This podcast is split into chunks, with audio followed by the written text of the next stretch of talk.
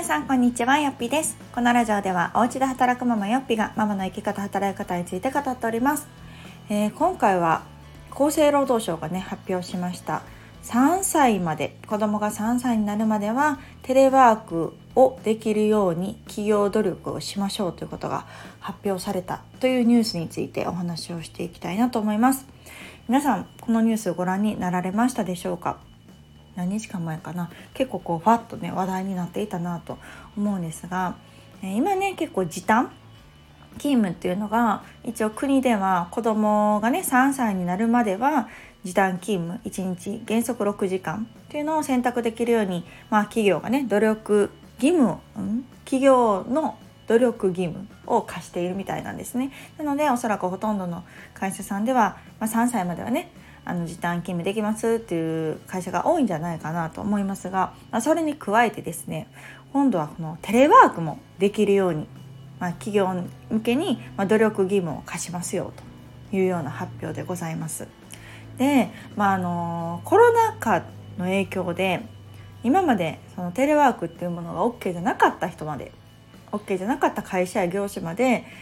一部行けるようになったっていうのを、まあ、経験された方もね多いんじゃないかなと思います。でまあ結果どうだったのかっていうのはねご本人はそれぞれの、ま、業種だったりとかその方の性格だ性格だったりとかね感じ方があるかなと思うんですけれどもやっぱりこう大半の方は子育てにおいてはね両立しやすかったっていう声を私の周りでもすごく聞きますし私自身もそのもう在宅で働くっていうのが一応私の中での一番大事にしていることででその在宅パートも企業でね勤めている雇用されているという立場ではあるんですけれどももう完全在宅でもうね何年？6年？とか働いてます。でまあその観点で言うとできるのであればできるお仕事なのであればやっぱりテレワークができる仕組みっていうのは企業がね取り入れておく方が絶対いいなと思っているのでこの努力義務ではあるんですけれどもあのそれを実行していく企業が、うん、増えてくれたらなというのを素直に思っていますね。でまあ、もちろん中にはね接客業だったりとか、ま、どうしてもできないってお仕事もあるじゃないですか。いわゆるそのエッセンシャルワーカーの方だったりとか。っていうのはあのそのできないじゃないかという声もあると思うんですけどそこはちょっと今は一旦置いておかないといけないところかなと思ってて、ま、いきなりねそれ全員が全員できるわけじゃないですしそういう働き方を選ぶか選ばないかっていうのはま個人の自由なのでね。あのやっぱり私はいただきたいと思ったらそういう現場のお仕事以外のものを選ぶっていうのも一つかと思うんですがおそらく今回その厚生労働省が言う、ね、この企業の努力義務っていうのはまあできますよねとやろうと思えばで今まではしてなかったけれどもこの仕組みを整えたりとかものを整えたらできますよねっていう会社向けの努力義務だろうと思っています。であのコロナ禍でできたお仕事っていうのはきっとできたと思うし、まあ、でもね、まあ、今この5月8日からいろんなものがねちょっと元に戻ったっていうところもあってテレワークなしですよみたいな元通り出勤してくださいねっていう会社が増えたのもまあ事実かなと思います。が皆さんはどうでしょうか、あの今回で言うとその子供が3歳になるまでというところで、まあ、子供子育てをしながらの、まあ、話だと思うんですけれどもやっぱりねうん私はこの6年ぐらい子育てしながら在宅勤務っていうのをしてみて思うのはめちゃくちゃ働きやすいと思うんですよ。うん、なぜかというとそうだから今日ねそうお話したいなと思ったのはあの家で働いてこんないいことがあったよっていう、まあ、この子育てとの両立とかのしやすさっていうところを今一度ちょっとお話をしようかなと思ってましてでもうなんか私はこの感覚にすごく慣れてしまったんだけどやっぱりこう通勤との違いというと、まあ、まずもう圧倒的に時間ですよね。通勤時間、まあ、仮に片道30分だったとしても往復1時間でしょが毎日それがあるかないかってやっぱりすごい大きいと思うんです。でもうちょっとね時間かけて行ってらっしゃる方もいるしあと電車乗って行ってる方とかも結構多いじゃないですか。ってなるとその電車の時間に間に合わせんとあかんっていうこの焦りの気持ち子供もね毎日毎日スッと出るわけじゃないかもしれない。イヤイヤ期があったりとかなんかね行く前にトイレっていうこともあるしスッと自転車に乗らないとかね。準備がうまく進まないとかそんなことは日常茶飯事なわけで。でそれの中でもう時間に追われてっていうのはその心的ストレスがあると思うんです。なんかもうって子供にも言ってしまうでしょうし自分もイライラするし、まあ、それでね事故とか起きても怖いしっていうところがあるのでなんかそういうちょっと精神的な、うん、ゆとりとあとま時間的なゆとりっていうのがその通勤時間がないっていうのは本当にすごくありがたいです。で、まあ、通勤しようと思ったらそれそれなりの準備もいるし自分のね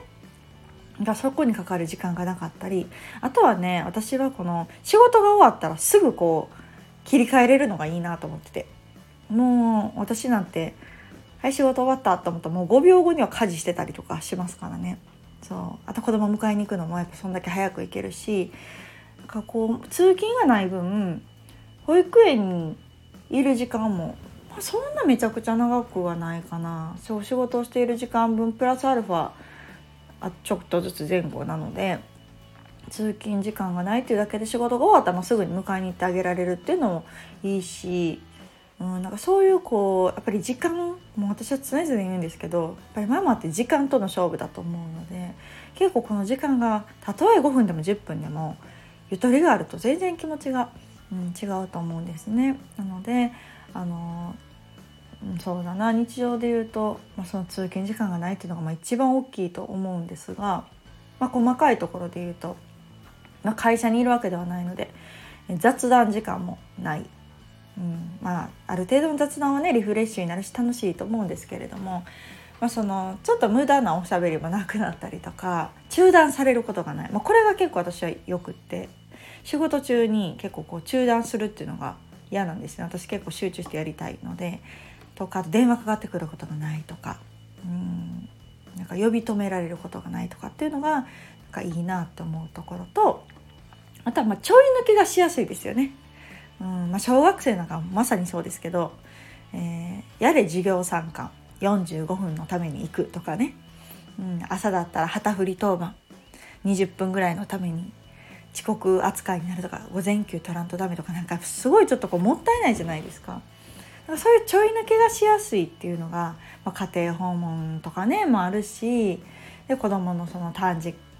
あ短縮授業かとかにも対応してたりとか、まあ、何よりまあ学童とかもそうですよねやっぱりその小1の壁問題ってそのお母さんが帰ってくる時間と子どものね下校時刻が合わないっていうところが一番の壁だと思うんですけど、まあ、家で仕事してたら仕事中に帰ってきてもいいわけですよ。我が家なんかまさにそうで学童行ってないので私の仕事中に帰ってくるで私の仕事中に宿題してる。みたいな感じなのでなんかそういうことができるっていうのもすごくメリット。家に入れるメリット。で、まあ、ちょっと気になったりとか帰り道大丈夫かなとかいうのもちらっと見に行けたりとかね。何かあった時にすぐに行けるっていうのもすごく安心感につながるなと思うのでそうなんかその辺りがすごくうん子育てとの両立っていうのがすごくしやすいなっていうのをもうこれは本当在宅の最大のメリットだなと思います。のでよくを言うのであればこの3歳まで努力義務って言われてますけど、まあ、コメント欄にもね結構皆さん話題になってましたが小学校だぞと。やっぱりねもうこれも常々言ってますけどももう小学生になってからの方がやっぱうんフォローが少ないからね保育園みたいに手厚くないから、うん、そのちょい抜けが必要だったりとか下校時刻がねあったりとかっていうのがあるのでこのなんか3歳までとかって決めずにやってもらえたらまあ一番いいなと思いますね。うんなんかそのテレワークって言ってもその例えば子供見ながら家で仕事するっていうのはやっぱりね私はあんまりおすすめをしなくて私まあ100%やっぱり結果出せないしねなのでそれではなく今回推奨されてるのも子供は保育園に行くという前提でテレワークの努力義務って言われてると思うのでそこはねすごくいいなと思うんですが、まあ、この3歳までと決めずにっていうところですね。本人が希望すれば、うん、まあ全部じゃなくても一部でもなんかできたらいいですよね。例えばこの日はちょっとテレワークさせてもらいますみたいなことが言えるとその自分のスケジュールに合わせてできたりとか、うん、この日はちょっと授業参観だからとかね家庭訪問だからとか、ま、何か用事があるからとかでちょっとテレワークにしますっていうのがなんかこう、うん、会社にいてもパソコン作業してるのであれば家でもできたりとかもちろんそういうねなんかこうセキュリティ的な多分ところなんだと思うんですよ。結構、うん、自宅に持って帰るのはっていうところあると思うんですけどなのでそういうところのシステムの強化っていう意味なのかな、うん、と思うのでなんかこう多少ねあのこういう厚生労働省とかからなんか企業にそういう斡旋するような補助があってもいいと思うんですけどそうすることであこれだったら私も、うん、働けるかなって思えるママたちが増えるんじゃないかなと思うしそれが結果的にこう社会の活性化につながるし、まあ、今ね人材不足もすごいこう言われてますけれども本当にこう優秀なママたちってたくさんいるのでねその働き方が合わないだけで働かないっていうのはすごくこう日本にとっても損失だと思うのでよりこう、まあ、少しの時間でも、うん、働けるママが増えるっていうのがまあ一番いいですよね、うん、なのでそういう支援はどんどんしていってほしいなというふうに思っております。なんかこうテレワークに対するうんまあ、この良くも悪くもコロナ禍でちょっとこう認識がね広まってきて、まあ、いけるんじゃないかって思うてる、まあ、個人もそうだし企業もねなんか増えるといいなっていうふうに私はすごく感じています。やっぱり日々ちょっとずつでもうんその会社へ出社するってママにとってはね少なからず何か思うところっていうのはあると思うんですよね。お迎えの電話がかかってきてもすぐに迎えに行けなかったりとかもするだろうしうんなのでこう本当に毎日じゃなくても一部でもやりたい時にテレワークに切り替えられるっていうのが、まあ、会社にとってもいいと思うんですよね。なんかその欠勤で穴が開くんではなくってね家でやってくれるんだったらその方が助かるっていうあの企業さんがほとんどじゃないかなと思うのでそうするとこうテレワーカーの活用というのもまあ実際の直接雇用もそうだけど業務委託とかでもどんどんなんか新たな選択肢というか人材不足の解消にもつながってくるんじゃないかななんて思ったのでまあ一段階としてはまずの第一歩としてはこの3歳までのテレワーク努力義務っていうところはまあ前進になったんじゃないかなと思いますので是非実践してほしいですね。皆さんが働いていらっしゃる会社でも実践して私ちょっとこの日テレワークしますっていうのをなんか言いやすくなるような企業さん働き方っていうのがもっともっと今後浸透していったらいいなっていうふうに思います。ではまた次回お楽しみに。さよなら。